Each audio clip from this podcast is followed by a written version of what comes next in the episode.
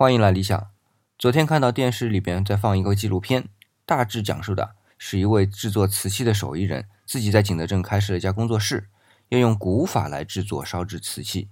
我比较感兴趣的是，在现在这种情况下，仍然坚持用柴窑来烧制。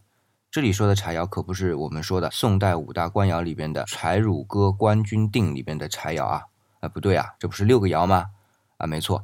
只是这里边的柴窑啊，至今没有找到半片瓷片和窑址，所以啊，就剩五个了。那么前面说到的柴窑啊，可是指这个窑里边加温的材料是用柴火。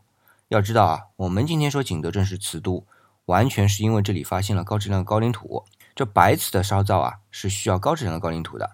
这种说法里啊，缺一个条件，就是柴火。景德镇之所以可以称之为瓷都啊，在当时基本上在明朝啊，有非常茂盛的树木资源。可以作为柴火，这也是一个重要的原因啊。我们说啊，看问题要看重点，这是没错。但是有时候啊，重点可不止一个啊。所以我们说要抓住重点，但要抓住每一个重点。